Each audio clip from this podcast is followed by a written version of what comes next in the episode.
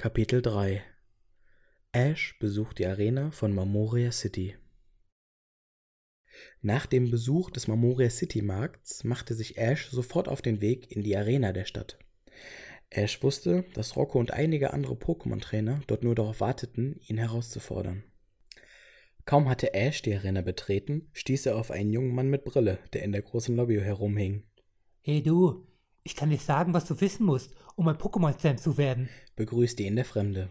Ich bin, ich bin zwar kein Trainer, aber ich kann dir sagen, wie du gewinnst, fügte er hinzu. Ash war schnell bereit, sich die Tipps des Fremden anzuhören. Der junge Mann fuhr fort. Das erste Pokémon in einem Wettbewerb steht an der Spitze der Pokémon-Liste. Wenn man die Reihenfolge der Pokémon ändert, kann das den Kampf erleichtern. Ash prüfte seine eigene Pokémon-Liste.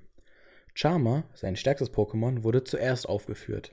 Das bedeutete, dass es bei jeder Herausforderung als erstes kämpfen musste. Ash wollte die Reihenfolge jetzt nicht ändern.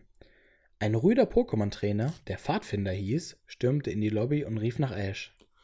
Bleib da stehen, Junge! schrie er. Du bist noch Lichtjahre davon entfernt, dich Rocco zu stellen. Pfadfinder gab dann ein Level 11 Diktar frei.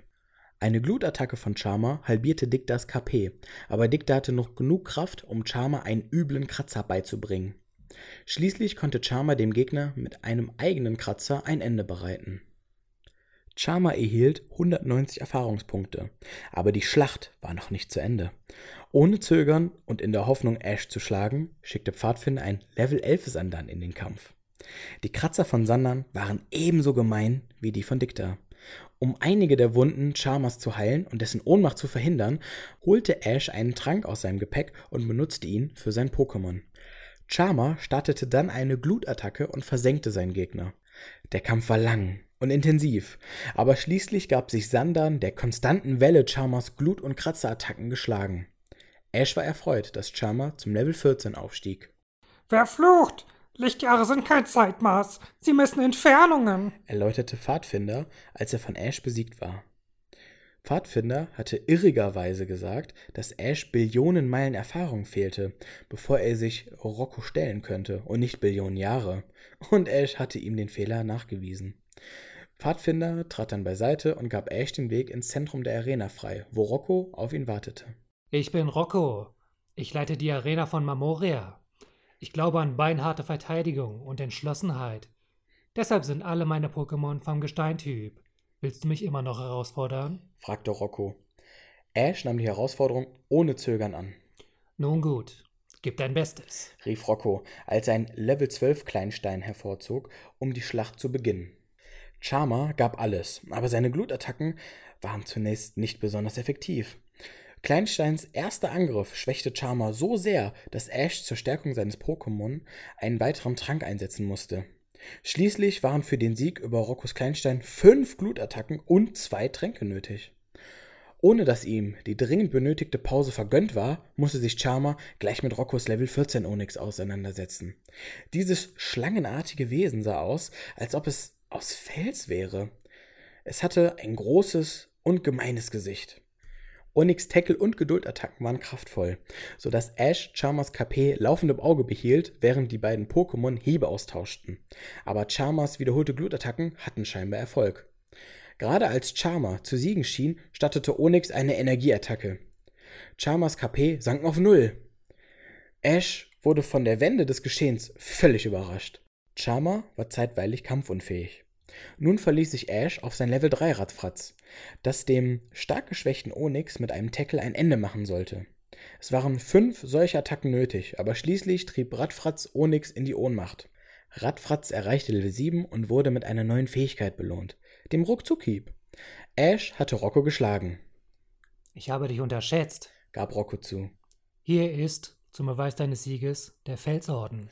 Rocco gab Ash diese besondere Medaille und sagte, das ist ein offizieller Orden der Pokémon-Liga.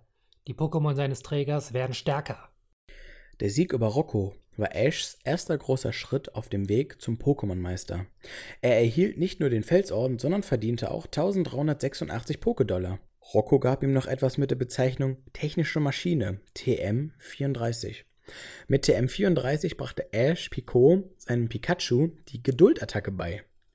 Ash war entzückt davon, dass ein Pokémon durch Geduld Schäden in der Schlacht absorbieren und dann doppelt heimzahlen konnte.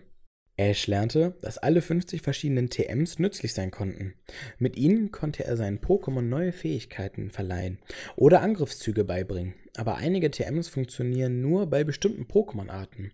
Weil alle Pokémon nur vier Fähigkeiten oder Angriffszüge gleichzeitig bewältigen konnten, musste Ash als verantwortungsbewusster Pokémon-Trainer entscheiden, welche TMs sich am besten für welchen Pokémon eigneten. Er lernte auch, dass versteckte Maschinen VMs wie TMs arbeiteten, sich aber beliebig oft vom Trainer benutzen ließen, sodass sich mit ihnen viele verschiedene Pokémon ausbilden ließen.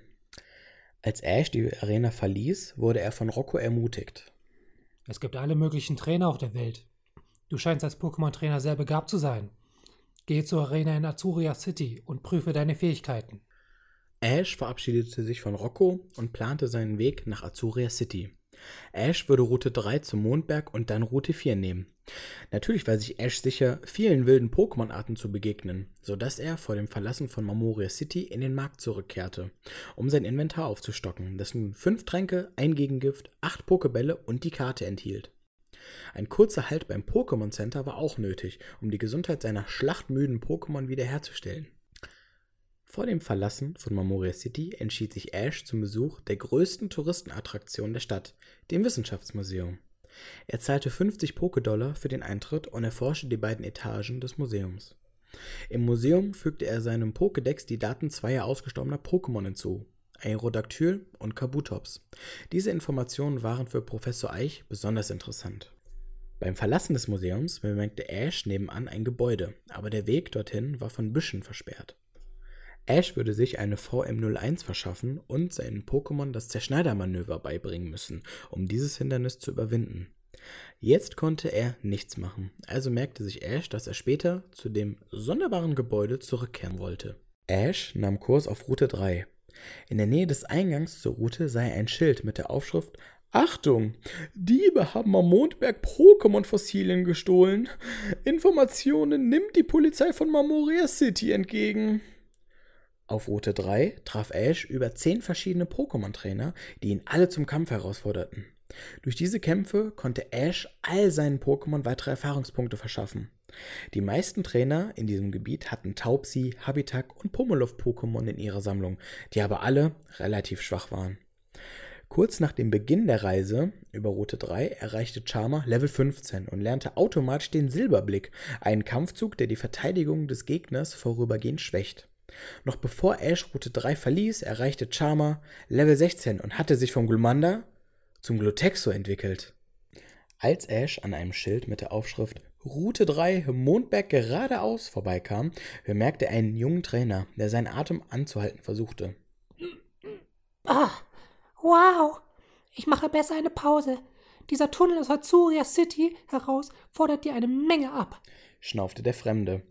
Genau da bemerkte Ash ein Pokémon Center in der Nähe des Eingangs zum Mondberg. Einmal im Pokémon Center heilte die Frau hinter der Theke Ashs Pokémon und Ash begann über die vielen Legenden nachzudenken, die er vom Mondberg gehört hatte. Es hieß, der Berg hätte zwei Etagen und ein Erdgeschoss, die alle voller Tunnel und geheimer Durchgänge waren. Es war ein Irrgarten, in dem man sich leicht verlieren konnte. Weil es so dunkel war, verloren Trainer oft und ohne es zu merken nützliche Gegenstände. Sich im Innern des Mondbergs zu verirren, war sicher möglich. Wenn das geschah, konnte Ash ein Fluchtseil benutzen. Wenn er nur eins fände. Dieses Seil würde ihn aus dem Gebiet heraus und zu dem Eingang zurückbringen, an dem er sich jetzt gerade befand. Ash nahm seinen Mut zusammen und begann mit der Erforschung des Mondbergs.